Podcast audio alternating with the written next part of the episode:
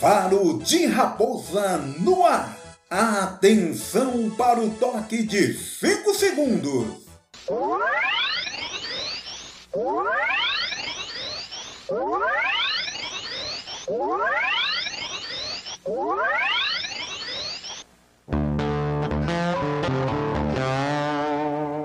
Entrando no ar, o seu podcast da informação. Com muita cultura, entretenimento, análise política, análise de sociedade, dicas profissionais, educação, economia, entrevistados especiais. Fique ligado porque Faro de Raposa está no ar.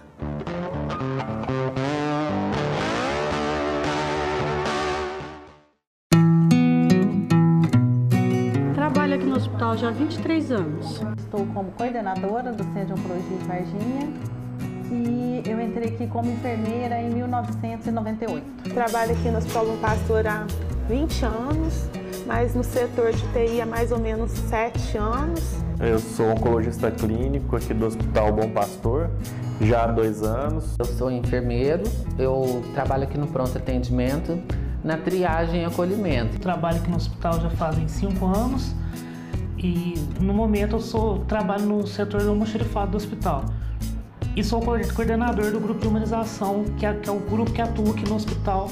Eu tenho 26 anos, estou no sétimo período de jornalismo e atualmente trabalho na área de saúde como técnica de enfermagem. Venho do, da Santa Casa de Belo Horizonte, que é o maior serviço de oncologia de Minas Gerais. É, o Hospital Bom Pastor, acredito eu, na minha experiência, fica em segundo lugar como o segundo centro de maior atendimento em pacientes de oncologia em Minas. A gente trabalha como referência para trauma e para oncologia, né? Então, os outros casos a gente orienta os pacientes a irem para a UPA. Os pacientes oncológicos, eles vêm para cá encaminhado, é, geralmente encaminhado de algum consultório médico, né? Que algum médico que faz parte da oncologia encaminhou, ou então de outra cidade, porque estava com sinais e sintomas que poderiam é, levantar a suspeita, né? De um câncer eu atendo todos os pacientes encaminho aos, aos setores respectivos, né? Acolhendo a todos, né? Com muito carinho, com muita atenção. Pacientes muito humildes, até pacientes com uma condição financeira melhor, que acabaram perdendo o plano de saúde e vieram tratar no SUS. Também atendemos pacientes dos extremos entre a questão intelectual, cultural, de formação. O grupo de humanização uma tríade, a gente trabalha para o funcionário, para o paciente e para a sociedade. E para os pacientes a gente procura eventos que a gente realiza para poder focar no, no atendimento ao, ao, cliente mesmo, ao, ao paciente. Ao longo do ano a gente vai fazendo outros eventos, como palestras, tudo voltado para os pacientes e para a sociedade em si. Nós temos serviços voluntários que nos fornecem café para os pacientes várias vezes ao dia.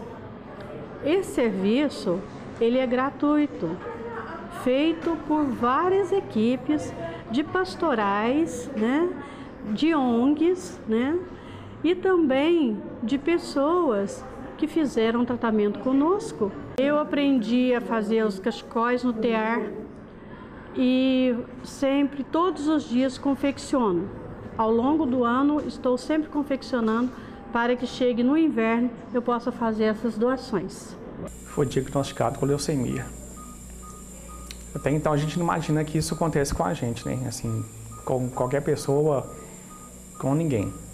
E eu comecei a sentir, é, acordar todos os dias com o pescoço muito inchado e o rosto. Tinha dia que o olho bem, ficava bem pequeno. Fui no meu ginecologista para fazer o meu exame de rotina e durante é, o exame físico, ao fazer o autoexame das mamas, ele sentiu um caroço na minha mama esquerda. Um caroço assim de um tamanho bem significativo. E ele falou para mim: "Bom, Ana, isso não é normal". E ele me questionou: "Você não estava sentindo nada?" Aí eu aleguei que eu estava sentindo algumas dores debaixo da axila, mas como eu trabalho com movimentação de pacientes, eu achei que aquela dor fosse normal, fosse do meu trabalho. Eu fui fazer uma ultrassom e deu um cisto no meu ovário direito de 18 centímetros. E aí o meu médico falou que eu ia ter que internar para tirar o cisto. E eu comecei com uma anemia muito forte. E comecei a sentir muito mal, assim, não conseguia, eu jogava bola. Então, até que, tipo, eu não conseguia mais fazer o exercício de casa, não conseguia mais trabalhar, não conseguia mais jogar bola. Me senti muito mal, sabe? Descobre um câncer na cidade de origem dele e vai ao médico. Aí o médico faz uma biópsia e no laudo da biópsia vem dando que no anato patológico vem dando que é uma neoplasia, um adenocarcinoma, entendeu? E aí ele com esse diagnóstico em mãos, ele vai trazer pra gente um encaminhamento do médico onde ele passou e o médico aqui, ele vai, na verdade, ele pode trazer pessoalmente, como ele pode enviar via e-mail para o médico aqui fazer uma análise do estadiamento que a doença está e aí aceitar o paciente no serviço. O médico vai decidir se ele vai conseguir, se tem possibilidade dele fazer uma intervenção cirúrgica para retirar esse tumor ou se for um tumor que já está né, mais abrangente ali dentro do corpo da pessoa, que a gente não consegue ver, aí ele pode iniciar uma quimioterapia ou radioterapia para diminuir o tamanho do tumor. O paciente às vezes chega para a gente com a, a biópsia e faz a pergunta clássica: é maligno? A gente explica que todo câncer é maligno, que no caso dele está aqui porque tem a necessidade de fazer um tratamento de quimioterapia é, ou radioterapia. Essa forma como a gente aborda o paciente tem um impacto muito grande no tratamento.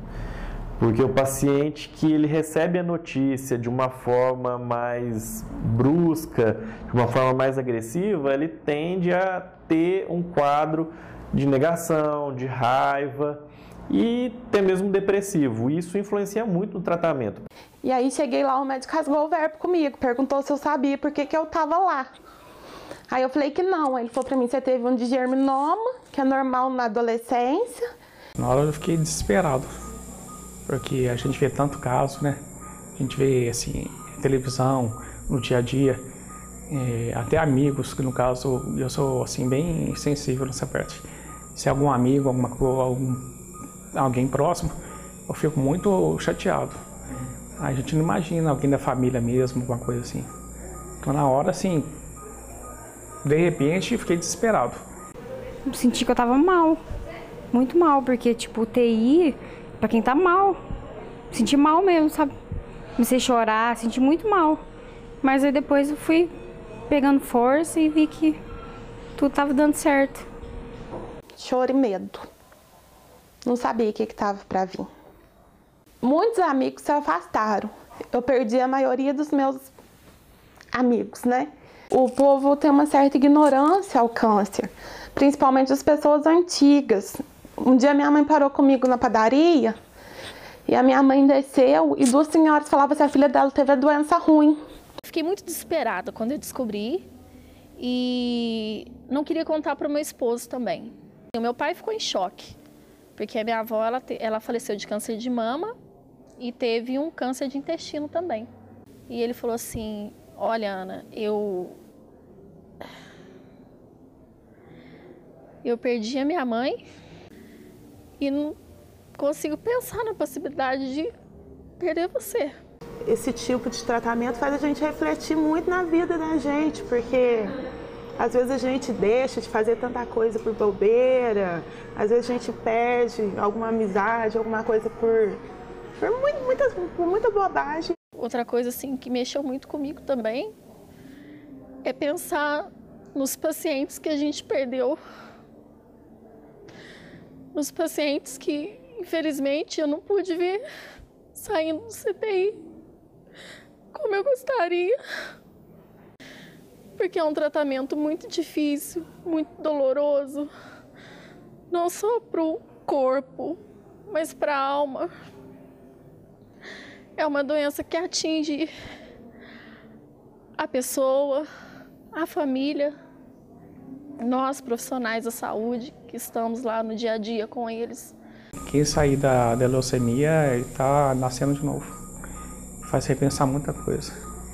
Eu não podia trabalhar, não podia sair de casa, ficava de casa no hospital, de casa no hospital, sem o tratamento certo.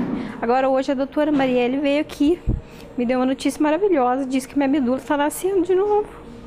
E o resultado chegando, eu fui até o consultório e ela falou: Olha, Ana, graças a Deus, não é um nódulo, ao contrário do que a gente imaginou, é apenas uma massa que se formou na sua mama, uma coisa normal pela questão da idade, pela questão hormonal, e a gente vai fazer uma drenagem aqui no consultório e vai ficar tudo bem. É uma doença como qualquer outra. Ela limita por um lado, mas ela te permite, às vezes, desenvolver outras coisas na tua vida que você não tinha capacidade. Então, a gente tem que ter a capacidade de se adaptar. Agarra com Deus, que com Deus é tudo mais fácil. Lidar com câncer não é nada fácil mas com Deus é um pouco mais confortante lidar contra Ele. Foi uma experiência que me fez valorizar ainda mais o meu trabalho e valorizar ainda mais a minha família, valorizar os meus amigos que estiveram comigo o tempo todo. E uma coisa que eu digo para os pacientes, para todas as pessoas, é que a gente nunca deve perder a fé. Porque nos momentos em que a gente se sente é, desesperado, acima da gente existe um Deus, acima da gente é, existe uma proteção divina que está ali nos dando força e a cada dia é, a gente tem uma nova resposta. Nunca desistir, nunca perder a fé. Que a fé é tudo. A fé pode mover montanhas que nunca percam esperança, porque graças a Deus a, a medicina está muito evoluída e que tem cura sim. Tem que ter fé e esperança. É, não desistam, que é muito difícil, não é fácil. Mas primeiro Deus, depois os médicos aqui, toda a equipe, que são, estão, estão de parabéns. E com a graça de Deus, com fé consegue, que não é fácil, mas tem, nunca pode desistir.